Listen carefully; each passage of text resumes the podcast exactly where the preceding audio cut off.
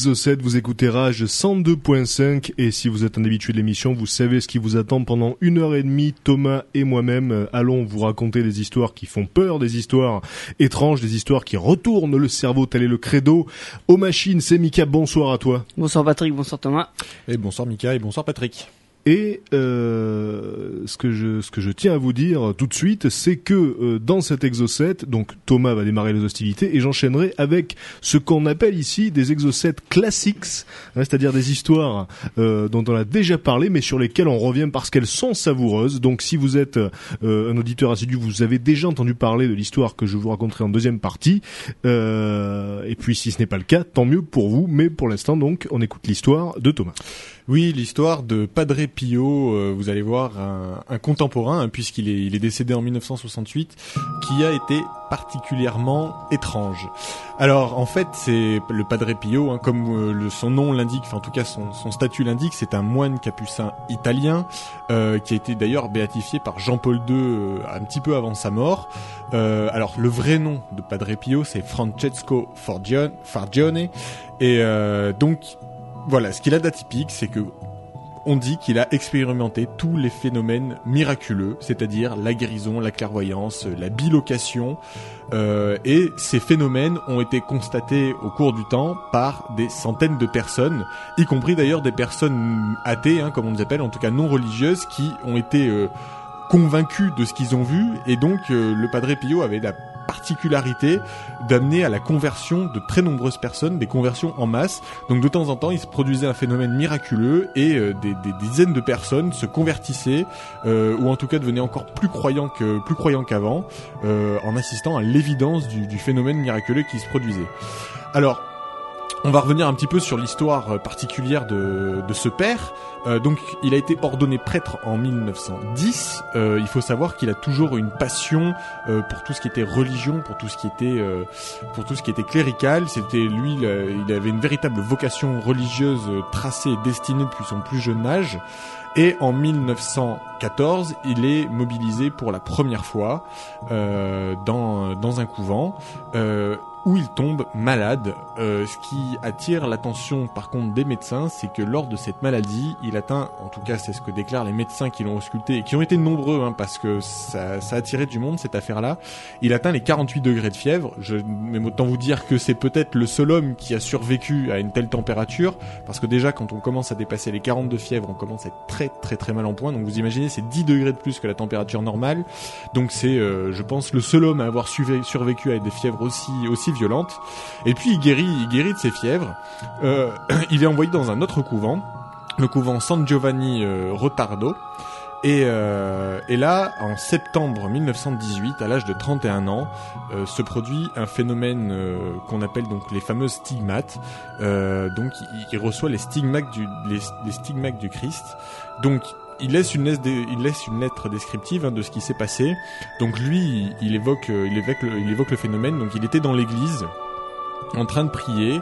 Et euh, donc ça c'est toujours son témoignage. Il aurait vu un, homme apparaître devant lui. Au début il aurait eu du mal à le distinguer. C'était une forme assez floue.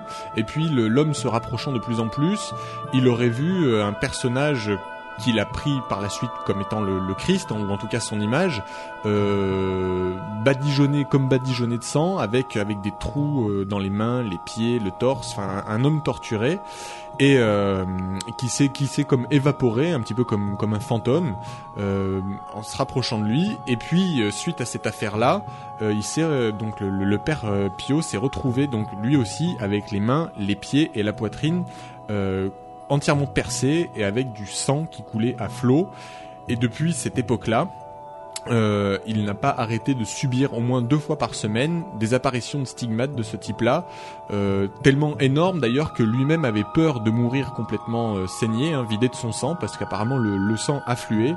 Alors, vous imaginez bien que face à un tel phénomène, les pèlerins ont, afflué euh, dans la ville euh, où officiait le, père. Euh, le confessionnal était plein euh, et c'est à partir de ce moment-là donc qu'il a commencé à multiplier les miracles, à faire des guérisons plus ou moins plus ou moins réussies d'ailleurs, mais en tout cas qui étaient suffisamment convaincantes pour attirer du monde. Et, donc ce- père a subi évidemment des, examens médicaux qu'il a considéré lui comme étant être des véritables supplices. Alors évidemment euh, certains docteurs euh, ont souligné le mystère des, des plaies qui parcouraient qui parcouraient le, le, père.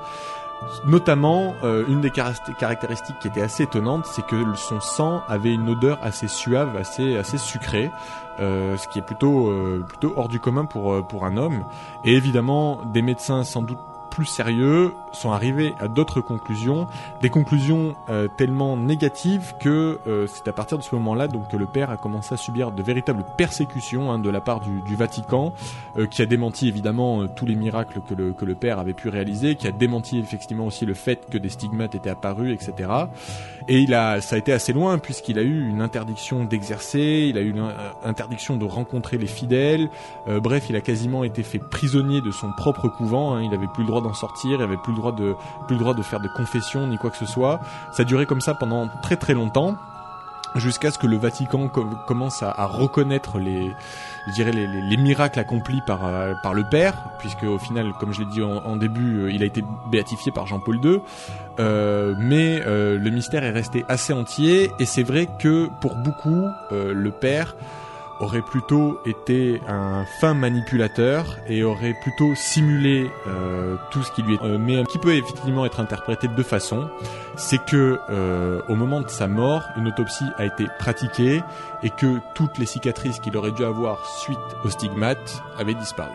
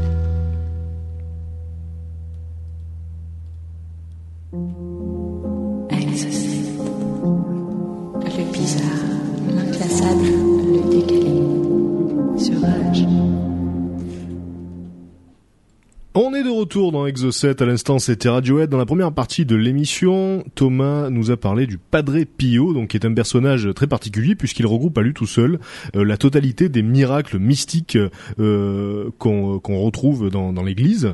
Donc euh, le truc par rapport au Padre Pio, qui a donc été canonisé, hein, c'est que il y a beaucoup de, de sceptiques qui pensent que c'était juste un habile euh, magicien, Magicien, hein. voilà, qu'il avait des tas de tours, parce que donc est-ce qu'on qu'on peut résumer euh, donc euh, tous les tous les trucs que le Padre Pio donc a pu euh, a pu faire au, au fil des années euh, Alors, il y, en- y en a qui sont quand même très étonnants, hein, notamment par exemple euh, la bilocation, hein, donc le don d'ubiquité, c'est Voilà, quand même des euh, gens l'ont vu à deux endroits. Voilà, c'est euh, en même temps. Ça pour moi, c'est euh, si c'est un tour, c'est le tour le plus réussi hein, parce que ça, ça, quand même, ça nécessite quand même une. On peut imaginer qu'il a, qu'il a envoyé euh, une espèce de sosie ou un mec voilà, qui oui, on non, peut non, toujours imaginer on ça. peut ouais. toujours imaginer, c'est clair. Euh, donc il avait aussi des, des dons de clairvoyance, hein, donc il avait des petites prédispositions aussi à, à deviner ce qui allait arriver, et ce que ce qui allait toucher les gens dans l'avenir.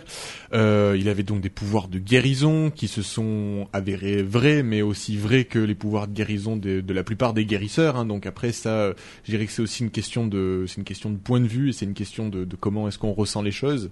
Euh, les sceptiques diront qu'en fait il guérissait pas, il guérissait des gens qui pensaient qu'ils étaient malades, Mm. et puis euh, ceux qui croient réellement au pouvoir de guérison diront qu'il avait un, un vrai don à ce niveau-là. Et puis bon, il y a aussi tous ces tous ces stigmates hein, qui sont apparus, qui euh, dégageaient donc une odeur assez particulière, hein, puisqu'il y avait cette odeur un petit peu suave.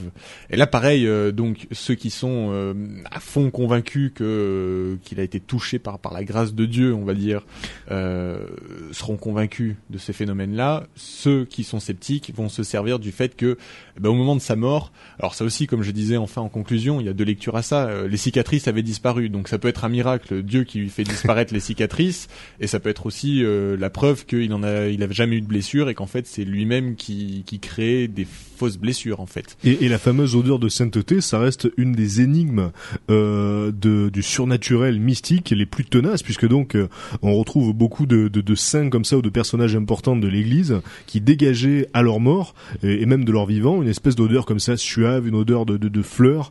Et euh, donc c'était le cas du Padre Pio. Il y a aussi euh, Sainte Thérèse d'Avila qui dégageait cette odeur même à sa mort. Euh, donc voilà, ça c'est vrai que c'est un mystère qu'on retrouve souvent, qui est assez étrange. Il y en a qui euh, qui mettaient ça sur le dos d'une d'une éventuelle maladie qui faisait que donc les sudations étaient comme ça euh, euh, très odorantes, mais pas pas désagréables, donc une espèce d'odeur sucrée. Bon voilà. Et en tout cas, ce qui fait la particularité du Padre Pio, encore une fois, c'est qu'il réunit la quasi-totalité des miracles mystiques qu'on accorde à certains saints. Donc voilà pour ce cas vraiment vraiment étonnant.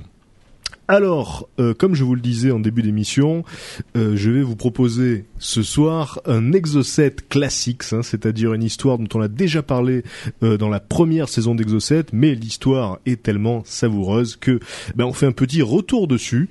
Et, et ce soir, j'ai choisi de vous reparler du caveau des Chase. Alors, sur l'île de la Barbade, qui se trouve au sud des Caraïbes, il existe un vieux cimetière qui s'appelle le cimetière de Christ Church, et on peut y voir un tombeau qui est vide depuis 180 ans. Alors il s'agit de l'énigmatique caveau des Chase, qui a fait de la Barbade l'île où les cercueils dansent. Alors ce caveau fut euh, construit au XVIIIe siècle par une riche famille de l'île qui s'appelait les Walrondes, et la première personne à y être enterrée fut une certaine Thomasina Godard en 1807. Mais l'année d'après, donc en 1808, le caveau est vendu à une autre famille, les Chase, qui est une autre famille de riches exploitants de l'île, parce que ceux-ci donc viennent de perdre une enfant de deux ans qui s'appelle Marie-Anne. Donc elle était morte d'une maladie infantile qui était très très euh, fréquente à l'époque, et donc elle devient la seconde personne enterrée dans ce fameux caveau. Pendant quatre ans, la tombe reste scellée jusqu'au 6 juillet 1812 où sa sœur Dorcas Chase succombe également. Un mois plus tard, c'est Thomas Chase, le père de la famille, qui rejoint ses filles. Alors il faut savoir que Thomas Chase, donc c'était un riche exploitant, euh, qui était euh, particulièrement haï sur l'île. On le considérait comme un homme méchant. Et il y en a beaucoup qui pensent que euh, Dorcas Chase, donc la deuxième fille, est morte parce qu'elle s'est laissée mourir de faim, ne supportant plus de rester seule avec son père, qui manifestement n'était pas n'était pas un homme très recommandable. Et euh, donc Thomas Chase euh, survit seulement un mois au décès de sa seconde fille.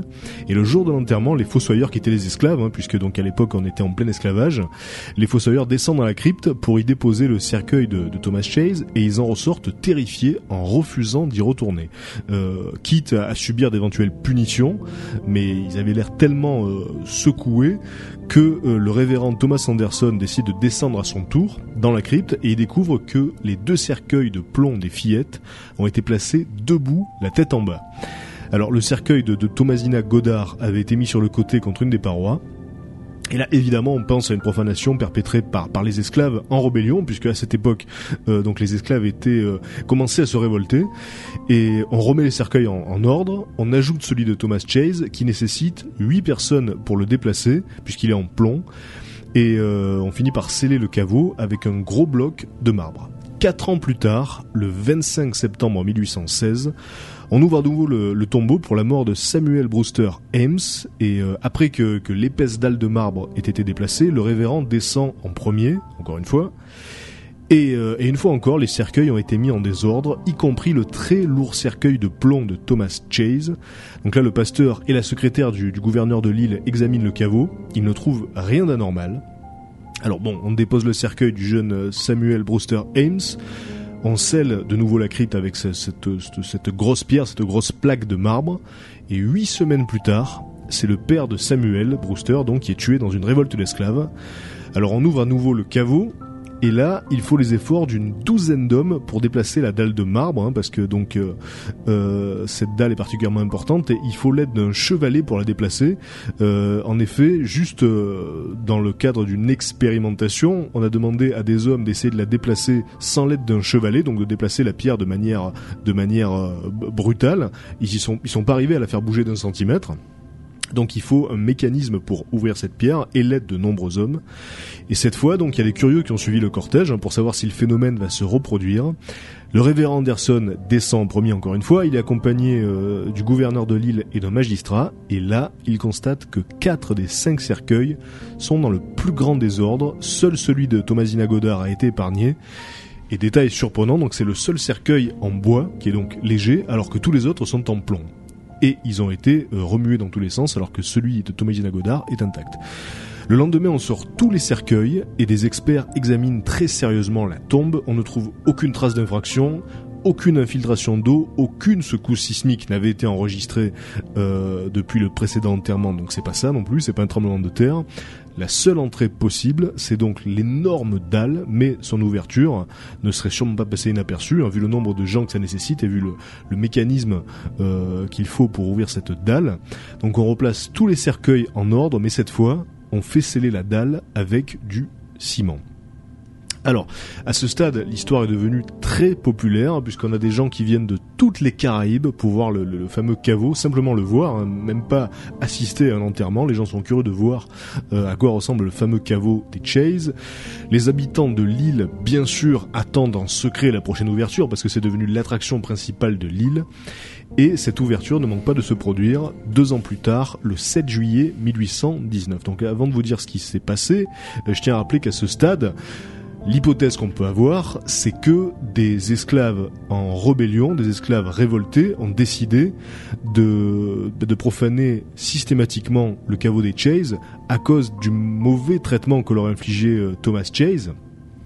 Donc c'est l'hypothèse qu'on peut avoir, puisque étant donné que c'était les esclaves qui ouvraient la crypte en déplaçant cette pierre, on se dit que finalement, euh, la nuit, ils auraient, ils auraient bien pu en faire autant. Mais là, donc cette fois-ci, on a euh, scellé la dalle avec du ciment. Donc on l'ouvre, on enterre une certaine Thomasina Clark cette fois-ci. Il y a des représentants euh, officiels du gouvernement qui euh, vérifient bien que le ciment que le ciment est intact, qu'il n'a pas été gratté, qu'on n'a pas essayé de casser tout ça. Tout est impeccable. Mais les esclaves sont incapables d'enlever la dalle au premier essai, donc ça a l'air vraiment très très solidement coincé. Donc euh, euh, on commence à enfoncer des coins de bois à coups de marteau pour bouger la dalle. Et finalement on réussit à la soulever. Et là on comprend tout de suite pourquoi c'était si difficile à enlever, c'est parce que le cercueil de Thomas Chase était coincé contre la dalle, contre cette dalle, donc il avait été déplacé. Et euh, et c'est évidemment pas le seul qui a bougé puisque tous les autres cercueils étaient sans dessus dessous. Donc cette fois on parle d'une dalle scellée au ciment qui était manifestement très très dure à enlever et on avait coincé un cercueil derrière. Bon. Alors euh, tu- Oui, Tu- non, mais parce que j'allais dire, en plus, ce qui, ra- ce qui, ce qui a rajouté, c'est que, bah, vous l'aurez tous compris, donc, à la rigueur, on pourrait se dire, les gens ont gratté le ciment, on refait du ciment par-dessus, mais c'est impossible de refermer euh, une dalle en posant un objet à l'intérieur, dessus. Enfin, Donc voilà. déjà d'une, mais c'est pas tout. C'est vrai qu'on peut encore euh, objecter ça. On peut dire oui, ils auraient très bien pu défaire le ciment, refaire le ciment derrière. Alors là, euh, après que la sépulture soit une nouvelle fois inspectée de fond en comble et qu'aucune trace d'infraction n'est découverte, euh, on remet tout euh, à sa place normale comme d'habitude, on recèle la porte, mais cette fois, euh, on, la, on, scelle avec, avec des avec des seaux. Hein, donc on, on- déjà on met du sable blanc sur toute la surface de la crypte et donc des seaux officiels sont imprimés dans le ciment. Donc là, cette fois-ci, euh, il y aura pas de place pour le doute. Si les seaux sont abîmés, ça veut dire que le ciment, le ciment a été enlevé. Donc là, euh, cette fois-ci, il est impossible d'ouvrir ce, ce caveau sans briser les seaux et sans euh, sans laisser de traces sur sur le sable blanc. Donc euh, on note tous les détails, la position exacte des cercueils, des schémas sont tracés, il y a des dessins qui existent encore, qui sont consultables à l'heure actuelle encore dans les archives de, de l'île de, de la Barbade.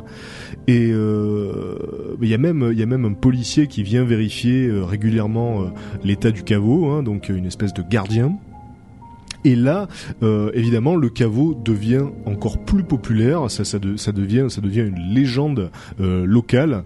Et euh, bah, il y a de plus en plus de gens qui se déplacent pour assister au truc. Et puis là, donc, les, les mois passent. Il n'y a pas de nouveaux cadavres. Mais euh, les gens sont tous très très curieux.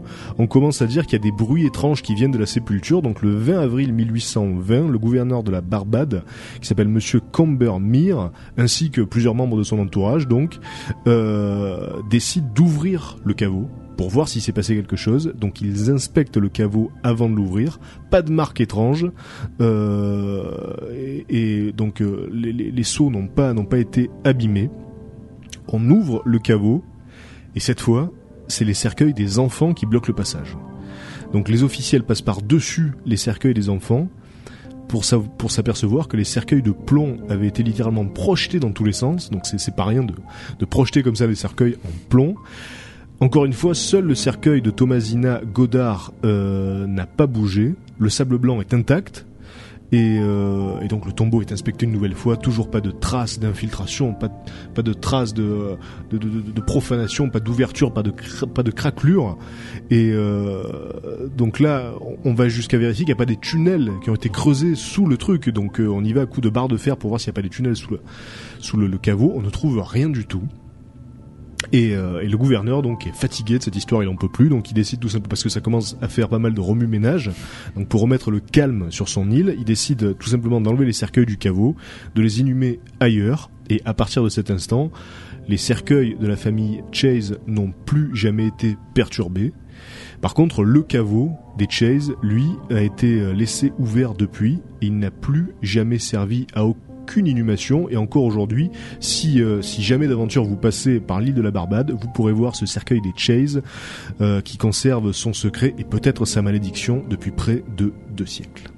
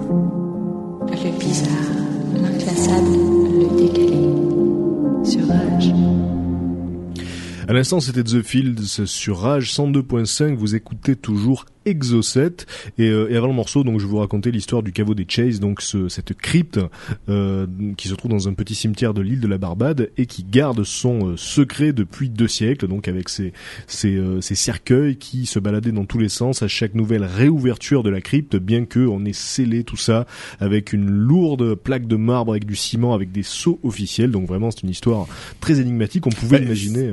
Non, non, mais c'est c'est vrai que généralement, sur- dans les histoires qu'on raconte, on arrive toujours, euh, si on veut, à trouver d'éventuelles explications possibles, etc. Pour le coup, c'est peut-être une des rares histoires pour lesquelles j'ai vraiment du mal à voir quel phénomène euh, pourrait expliquer, quel phénomène naturel ou scientifiquement explicable pourrait euh, pourrait arriver à résoudre l'énigme qui se présente. Parce Bah, tout, que tout a été euh, envisagé. Donc déjà, il y a l'hypothèse de la révolte d'esclaves, donc qui Voilà. ont fait exprès de profaner la famille des Chase parce que donc il y avait des mauvais traitements. Mais encore une fois, le, le- le- la ils a auraient été scellée. Voilà, ils auraient pas pu receller. Ils et comme je disais Déjà. tout à l'heure, ils auraient pas pu poser des cercueils de l'autre côté de la plaque qui servait à sceller, enfin de la plaque de marbre qui servait à sceller, et en la refermant de l'extérieur. C'est pas voilà. possible. Et puis donc donc on a aussi pensé à des séismes, mais bon, aucun séisme n'a été enregistré euh, pendant la Oui. période des phénomènes. Et puis les autres cercueils auraient bougé aussi, en particulier Voilà, celui alors en que, bois, etc. euh, voilà, il y avait le cercueil en bois qui restait intact alors que ceux en plomb euh, se, se, se balançaient. Euh, pas de pas d'infiltration d'eau qui aurait pu soulever les cercueils. Euh, il reposait au sol, donc voilà, ça reste une énigme. Et, euh, donc aujourd'hui, euh, l'endroit, l'endroit est particulièrement lugubre, hein, puisque donc on voit ce vieux tombeau dans un coin isolé du cimetière, ouvert, donc on peut rentrer à l'intérieur. Quoi- Quoique maintenant il y a des grilles qui ont été euh, qui ont été posées, mais euh, mais voilà, on peut tout à fait entrevoir ce qu'il y a dans ce dans ce caveau. Et donc sur le blog d'Exocet, je vous mettrai des photos euh, euh, du caveau des Chase. Vous verrez qu'il ne paie pas de mine, mais évidemment quand on se connaît quand on connaît son histoire, tout ceci prend plus de sens. Voilà, à présent c'est Thomas qui va nous raconter une deuxième histoire. Une deuxième histoire qui fait aussi euh, partie des, des classiques, hein, puisque puisqu'on a déjà abordé, on a déjà abordé ce sujet par le passé. Mais comme tu le précisais, de temps en temps, ça fait du bien de se remémorer euh, ces bons moments et ces bien belles histoires. Et ce soir, donc, ça va être euh, l'histoire du fameux hôtel le plus hanté d'Angleterre euh, que je vais vous conter pour la seconde fois. Et toute cette histoire commence en 1968 avec John Umgriggs qui euh, décide d'acheter cet hôtel en fait pour 2600 livres. Alors vous allez me dire c'est très très peu 2600 livres, mais en fait cet hôtel était voué à la base à la destruction. Lui est pris un petit peu par par le charme du lieu, il trouve qu'il est assez coquet et, euh, et donc décide de racheter ce vieil hôtel qui se trouve donc dans la ville de Gloucestershire. Euh, et donc il achète ce, ce fameux hôtel pour 2600 livres et il décide donc de passer sa première nuit dans sa nouvelle acquisition. Et évidemment, quand il achète l'hôtel, euh, personne ne l'a prévenu, et on s'est bien gardé de le faire à mon avis, que l'hôtel était en tout cas hanté, ou en tout cas avait la réputation de l'être. Donc il décide de passer sa première nuit dans les lieux, et euh, il est réveillé par euh, un contact glacé. Euh, lui euh, dira plus tard qu'il a clairement senti des, mains extrêmement froides se poser sur son corps, et donc ça lui fait quitter son lit. Du coup, il passe quand même une nuit plutôt euh, plutôt agitée. Et, euh, et sa fille, elle aussi, est témoin de, nombreux phénomènes au début, au début de leur aventure. Notamment, par exemple, elle voit souvent une créature noire, euh, une forme féline, hein, une sorte de, de chat noir, mais pas tout à fait un chat, qui apparaît assez régulièrement à chaque fois qu'un événement étrange euh, va se produire. Et des événements étranges, vous allez voir qu'il y en a eu quelques-uns. Euh, alors, il y a eu euh, des clients qui ont été éjectés de leur chaise. Euh, il y a eu évidemment des gens qui ont été réveillés pendant leur nuit de sommeil, également par euh, par un contact glacé, par des par des mains qui se posent sur leur torse et qui leur qui les réveillent soudainement par le froid qu'elles dégagent. Évidemment, les classiques aussi sont là, hein, des fenêtres qui s'ouvrent, euh, les portes auxquelles on entend frapper au milieu de la nuit. Quand on ouvre, il y a personne dans le couloir. Euh, ça arrive d'ailleurs en plein milieu de la journée. Bref, il y a vraiment euh, comme ça toute une série de, de, de phénomènes plutôt étranges, c'est vrai, des bouteilles qui se renversent. Voilà, des phénomènes de, de poltergeist euh, mêlés à des, des, des- phénomènes de fantomatiques plus classiques. Bref, voilà, l'hôtel mérite bien son, son nom d'hôtel le plus hanté d'Angleterre. Et évidemment, euh, cela ben, fait que beaucoup de monde commence à s'intéresser au sujet. Donc de nombreux visiteurs y vont, euh, ne serait-ce que par curiosité. Des scientifiques se déplacent. Des, hommes, des gens amateurs de paranormal viennent aussi sur les lieux pour essayer de, choper au passage peut-être euh, un événement particulier. Et notamment un événement a marqué pas mal de monde et pas mal de visiteurs. Euh, c'est l'exhumation, un petit peu par hasard d'ailleurs, hein, euh, d'un cadavre d'enfant euh, qui découvre sous l'escalier. Alors ce qui est un petit peu intéressant euh, avec cette histoire, c'est que pendant longtemps, les, visiteurs de l'hôtel euh, décrivent des sortes de cris diffici- difficilement définissables qu'ils entendaient au milieu de la nuit, des, sortes de chuintements, etc. Et puis euh, donc ils découvrent euh, en faisant des recherches sur les, les différents événements paranormaux qui se produisaient euh, un, un tombeau hein, donc sous l'escalier qu'ils exhument et ils trouvent dedans donc le cadavre d'un petit garçon. Et à partir de ce moment-là, ils font un peu le lien entre ces différents bruits qui parcourent la maison et, euh, et le cadavre de l'enfant, et euh, ils arrivent à la conclusion qu'en fait, ce qu'ils entendent quasiment toute la nuit, ce sont les pleurs de ce petit enfant qui, comme ça, entrait les couloirs de l'hôtel. Alors, il y a, y, a, y a ces fameux pleurs, il y a aussi euh, le fantôme de Lady Elizabeth, hein, qui, qui apparemment on rencontre souvent, et quand euh, je dis souvent, c'est euh, c'est vraiment le visiteur le plus euh, le plus régulier. Alors, son histoire, elle c'est qu'elle aurait été assassinée donc dans la maison. Alors, évidemment, euh, elle, a, été- elle, enterrée sous le bar. Donc, on, on note quand même que c'est un hôtel euh, assez atypique, hein, puisqu'apparemment on enterrait les cadavres euh, à l'intérieur. Et donc elle, quand je dis qu'on la rencontre souvent, c'est que euh, c'est plus que régulier. Le patron de l'hôtel euh, n'est même plus surpris apparemment quand il la croise. Il la voit de temps en temps dans les cuisines ou se balade dans les couloirs et, il la croise limite comme si c'était une cliente normale et il y prête même plus attention. Euh, donc comme je disais tout à l'heure, tous ces phénomènes finissent quand même par attirer pas mal de monde euh, sur place. Euh, notamment donc des professionnels du paranormal et des scientifiques qui veulent à tout prix essayer d'enregistrer ou de voir ne serait-ce qu'un phénomène paranormal. Donc la plupart débarquent avec euh, pas mal de matos, des caméras, des appareils photos, des enregistreurs numériques, etc. Et euh, dans la plupart des cas, et ça c'est un des autres faits assez troublants euh, dans cet hôtel, c'est que donc les appareils sont en parfait état de marche à l'extérieur de l'hôtel. Dès que les gens rentrent à l'intérieur, les appareils ne marchent plus. Alors on pourrait penser effectivement que c'est une panne permanente, mais curieusement évidemment quand les gens ressortent avec leur appareil photo, l'appareil photo marche parfaitement.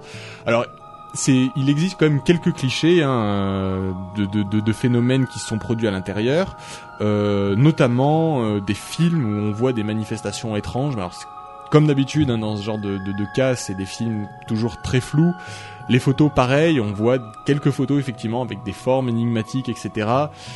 Mais pareil, c'est jamais très net ce genre de photos. Vous, vous, vous le savez bien. Et euh, alors il y a des photos avec des orbes. hein. Alors les orbes, c'est ces fameuses petites boules de lumière qui euh, peuvent s'apparenter aussi à tout simplement le, le reflet d'un flash sur, sur un grain de poussière euh, qui serait en suspension dans l'air. Donc des, des- photos d'orbes qui sont pour les amateurs de paranormal des concentrés d'énergie euh, fantomatique. Euh, sont euh, alors des photos comme ça, il y en a des tonnes et des tonnes. Euh, des photos de fumée, d'ombre, et une photo qui est assez étrange effectivement d'une horloge sur laquelle apparaît dans le reflet de la vitre euh, un visage.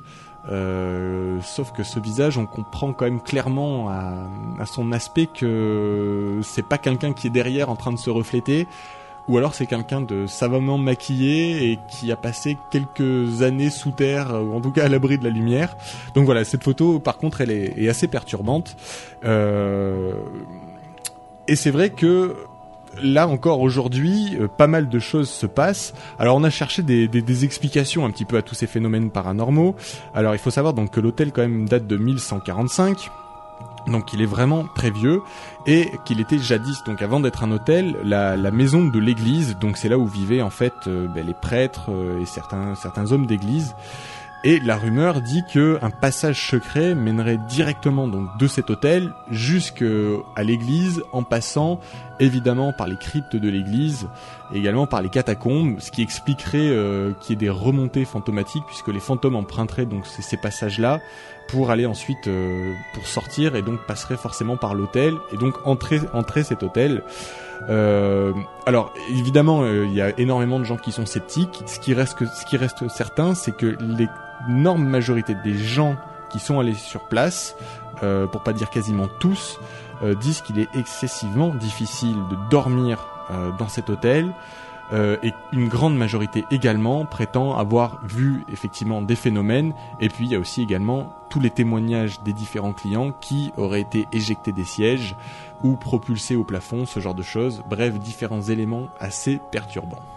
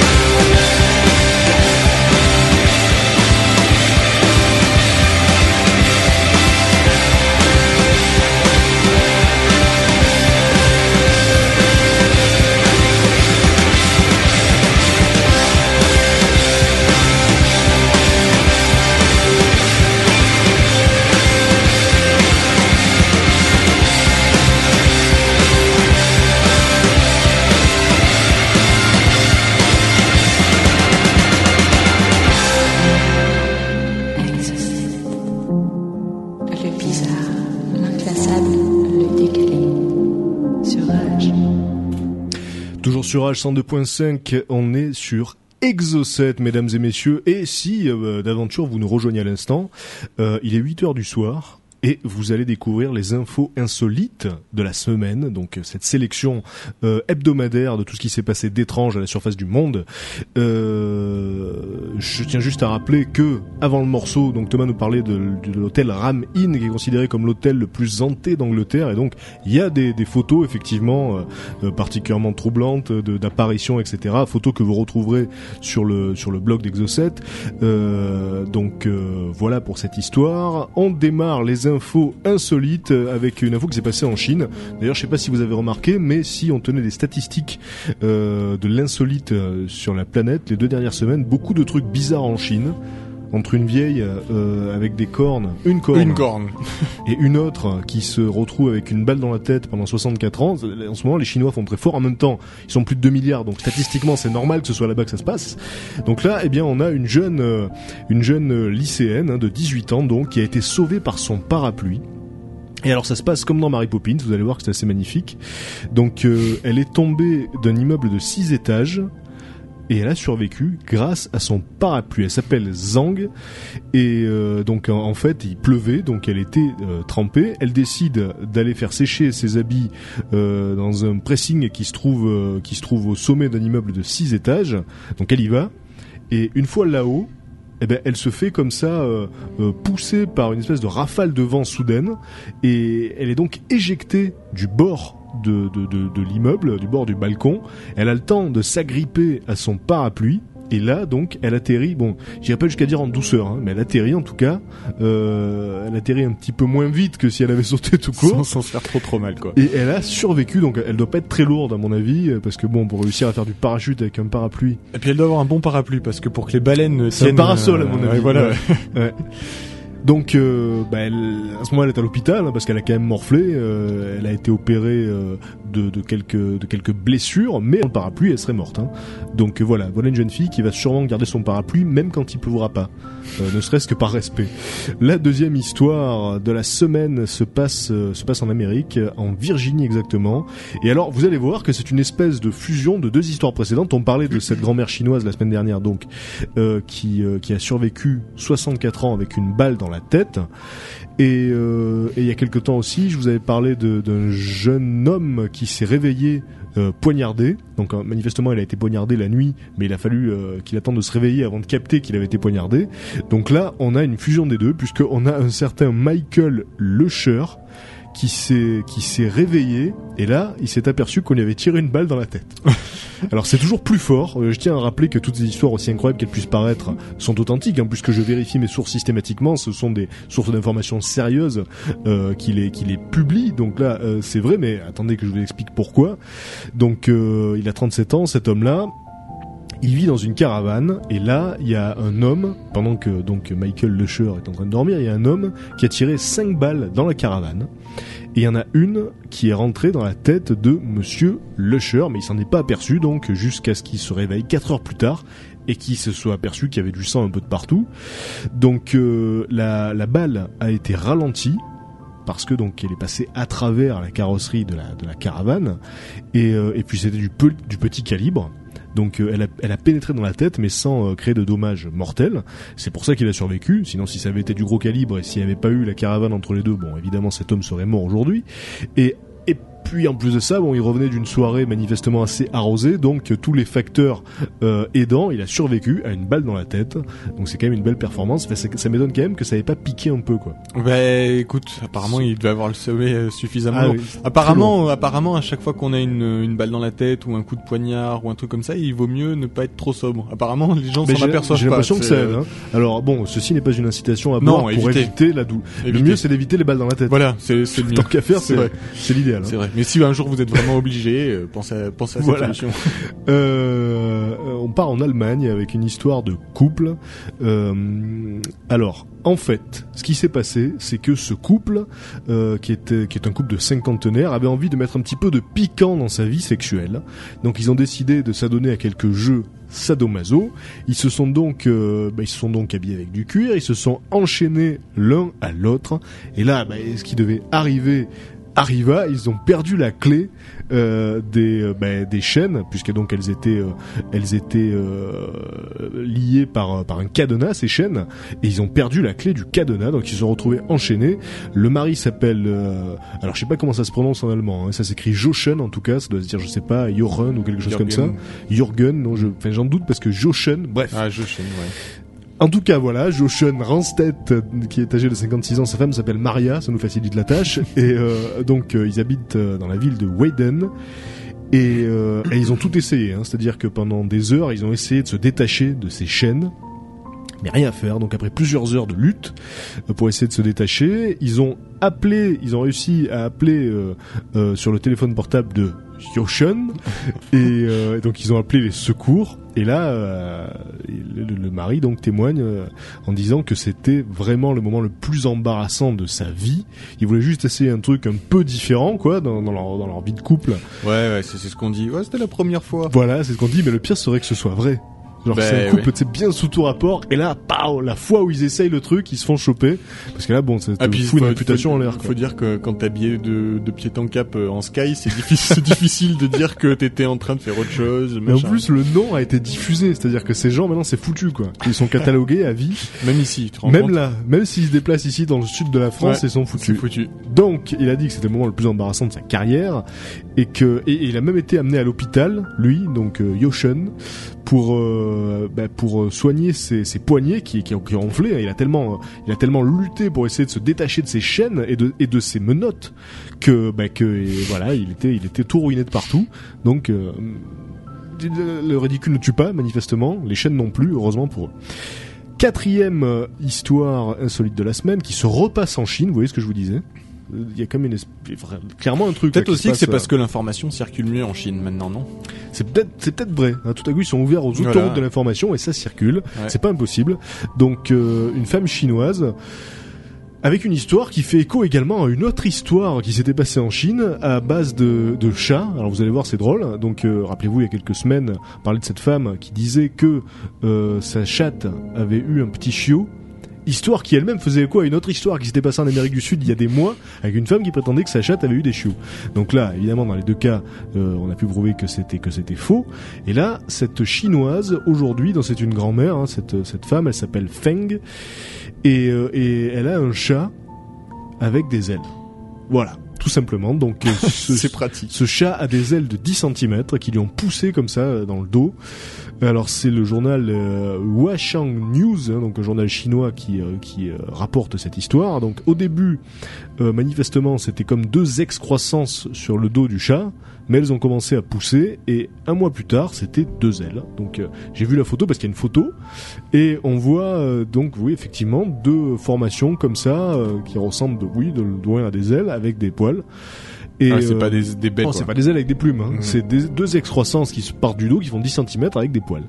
Donc euh, cette, cette grand-mère dit que ces, euh, ces ailes qui contiennent des os, hein, donc euh, voilà, euh, font ressembler son chat à une espèce de petit chat ange, donc c'est mignon, mais les experts pensent donc que le phénomène est dû à une mutation génétique, tout simplement, comme il, il y en a euh, des tas fréquemment, sauf que ça concerne des individus et pas des groupes entiers de- de- d'animaux. Et euh, donc euh, là, bah, pour le coup, c'est tombé sur cet individu-là, sur ce chat-là. Il a comme ça des excroissances qui ont poussé dans le dos. Si il, il se reproduit et qui passe le gène comme ça des petits chatons, peut-être que d'ici deux ou trois siècles, on aura des chats ailés comme ça qui vont se balader dans les rues. Euh, là, pour l'instant, en tout cas, il est seul dans son cas. Et manifestement, ça devrait pas l'empêcher de vivre une vie normale, une vie de chat normale. Mais ça a été, c'est pas, disons, c'est pas un fake, quoi. C'est pas un ganular, il lui a pas collé des trucs, il a des excroissances osseuses, quoi, poilues, et c'est vrai que l'effet est assez sympathique. On marque une première pause dans ces infos insolites. Euh, bah, restez avec nous, on se retrouve juste après pour la suite et la fin d'Exocet.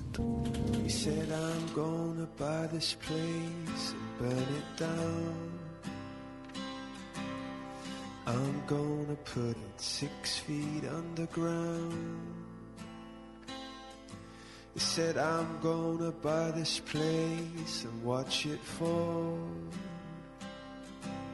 Stand here beside me, baby, in the crumbling walls. Oh, I'm gonna buy this place and start a fire. Stand here until I fill all your heart's desires. Because I'm gonna buy this place and see it burn. And do back the things it did to you in return.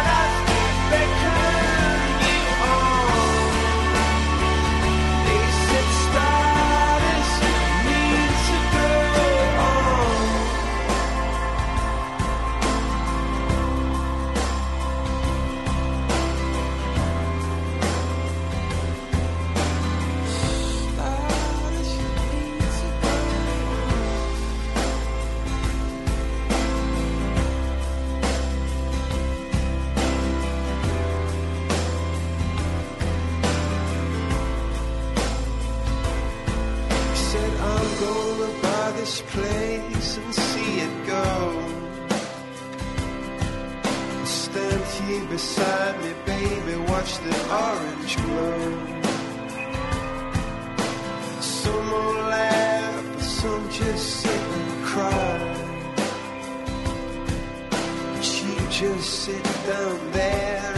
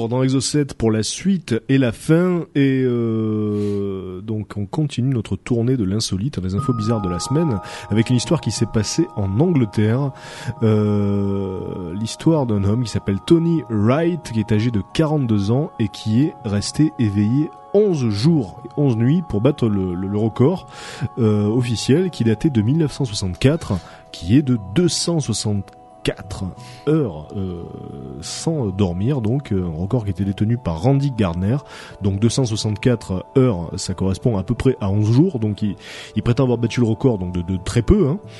et euh, donc il a combattu le sommeil en buvant du thé en jouant au billard et en tenant un journal intime. Donc il faut savoir que le record de Randy Gardner avait été établi dans le cadre d'une expérience euh, sur les effets du manque de sommeil sur l'homme. Donc euh, on estime qu'après quelques jours de veille, euh, ça devient dangereux pour la santé, très dangereux pour la santé, pour la santé mentale.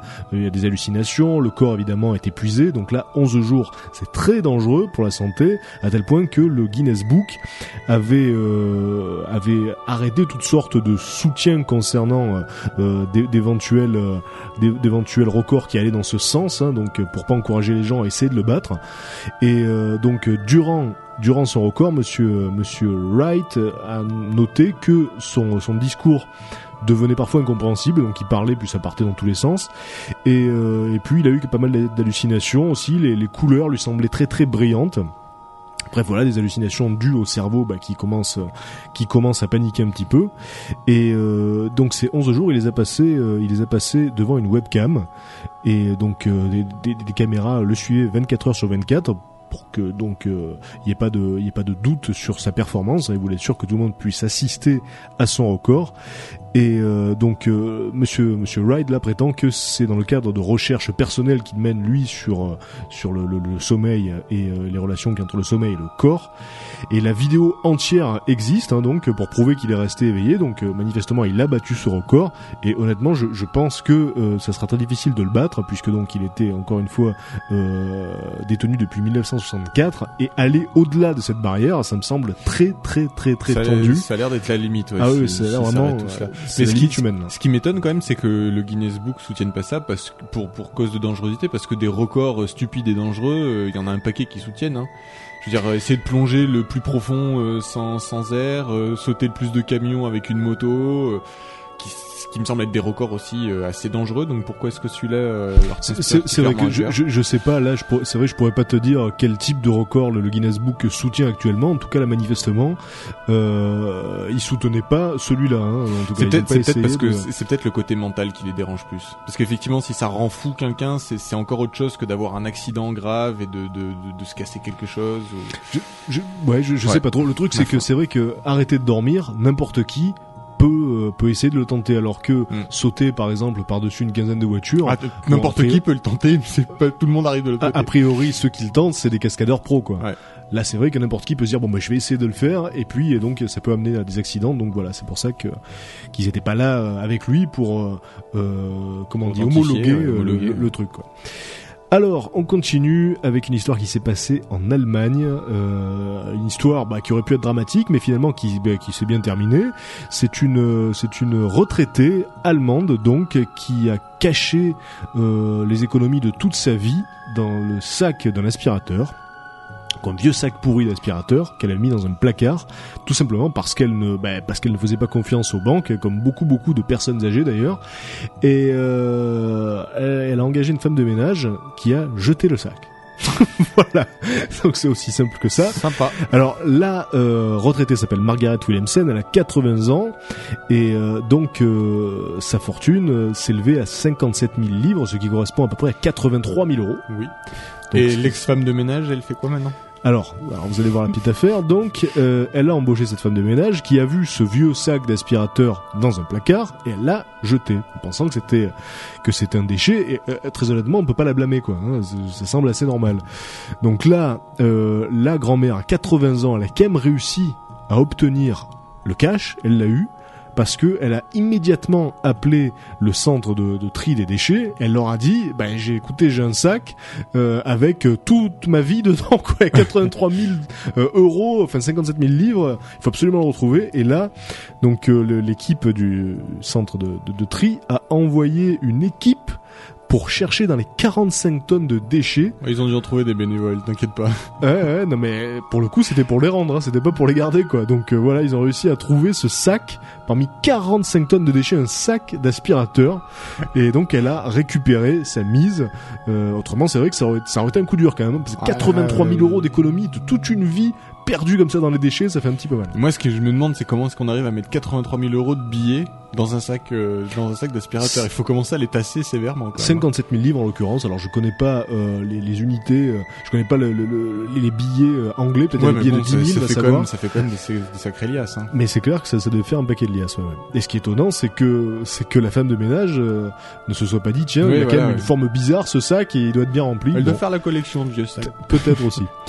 Euh, on fait un détour par la Californie à Sun Valley avec une histoire, bah, une histoire dramatique là pour le coup, on peut bien le dire, mais on pourrait aussi dire que c'est comme une espèce d'histoire de karma qui se retourne contre euh, bah, contre l'assaillant, puisque donc c'est un homme qui a essayé d'assassiner sa petite amie en arrêtant sa voiture sur les rails de sur, les rails d'un chemin de fer. Alors son plan, c'était d'arrêter la voiture avec le côté passager du côté du train, donc du côté de sa petite amie, et se barrer de la voiture juste avant que le train percute. Donc euh, apparemment des témoins disent qu'ils ont vu euh, le couple se, se, se- se disputer un petit peu avant, euh, avant l'événement. Donc euh, là, le jeune homme, dans une espèce de crise tout à coup de d'hystérie, aurait doublé des voitures, se serait arrêté net sur les voies de chemin de fer. Et là, euh, bah, il a pas eu le temps, il a pas eu le temps de se barrer, en fait, parce que le train les a percutés, mais il les a percutés tous les deux. Et le truc, c'est que l'homme est mort et la jeune femme a survécu. Quoi. Ah bah pour une fois. C'est, c'est, c'est quand même assez énorme. C'est-à-dire que lui, il, il s'est fait happer. Elle euh, aussi, elle était dans la voiture, mais elle a survécu miraculeusement. Donc euh, voilà, il a raté son coup. euh, et, et franchement, pourtant, moi, j'aurais pas donné cher de la peau de la petite amie là. hein. Oui, non, c'est clair. Mais voilà. Histoire assez machiavélique quand même, le truc vraiment horrible. Imagine le crime crapuleux. Enfin, c'est voilà. C'est un bel enfant. Donc une espèce de justice immanente là sur ce coup qui s'est euh, qui s'est qui s'est euh, déroulé. La dernière histoire insolite euh, du soir se passe au Texas à Stephenville. C'est encore une histoire d'argent mais qui finit mieux. Donc euh, c'est euh, c'est un cambrioleur qui est rentré dans une banque et il a demandé l'argent tout simplement. Et puis là tout à coup on sait pas ce qu'il lui a pris mais mais finalement il a dit il a dit au caissier d'appeler la police et il a dit qu'il attendrait dehors sur le trottoir. Bon, alors cet homme s'appelle Philippe Stuart Martin, il a, il a 45 ans, il a, il a arrêté, il a été arrêté mercredi, donc euh, devant la, la, la First Financial Branch Bank, et il avait pas d'armes, il a, il a pas du tout été euh, ni agressif ni menaçant, et, puis en plus de ça, il avait l'air tout à fait sobre, hein, euh, ni drogué ni, ni ivre, et, et en plus il est allé à la banque à pied, il avait pas de voiture. Donc c'est tout s'est passé comme si ce mec-là tout d'un coup s'était réveillé un matin, comme s'il était allé à la banque tranquillement, et puis d'un coup s'est dit tiens je vais faire un hold-up, il a dit donnez-moi l'argent, et puis juste après il s'est rétracté, mais euh, ça lui vaut quand même euh, évidemment d'être emprisonné, et on sait pas pour combien de temps, mais en fait concrètement ce qui s'est passé c'est qu'il a juste dit donnez-moi l'argent. Aucune menace, euh, pas d'armes, rien du tout, et, puis en plus il s'est il s'est euh, constitué prisonnier tout de suite après, donc ouais c'est vraiment une histoire très très étrange, mais si tous les voleurs pouvaient, bah, suivre l'exemple de celui-là, je pense que le, le monde serait, serait un endroit plus facile à vivre. C'est beau ce que tu dis. Oui, bon, en même temps c'est facile, hein, c'est Ouais. c'est des magots à souhait, mais bon, Ouais. c'est une belle, une belle manière de conclure. Voilà, cette émission est terminée. J'espère que vous avez pris du plaisir à nous écouter. Merci euh, Thomas, merci Mika. Juste après sur Rage, c'est euh, c'est Bruit de scène, l'émission de la musique live sur a- Rage. il y a sans d'abord un zoom. Et il y a un zoom sur, absolument. Zoom sur, euh, on sait sur quoi Parce que là je l'ai la plus en tête. musique, mais je sais pas quoi. Un zoom sur de la musique. C'est original. Parce que tous les soirs sur Rage, à partir de 20h30 jusqu'à 21h, vous avez des zooms, pas tous les soirs, hein, mais mais euh, parfois dans la semaine, vous avez des zooms sur qui durent une demi-heure sur un artiste, sur un style de musique euh, ou sur n'importe quel sujet culturel. C'est toujours très intéressant, donc je vous conseille d'écouter ce zoom sur suivi de bruit de scène, donc l'émission de la musique live. Voilà. Euh, passez une bonne soirée sur Rage. On se retrouve la semaine prochaine. Salut à tous. Le bizarre, l'inclassable,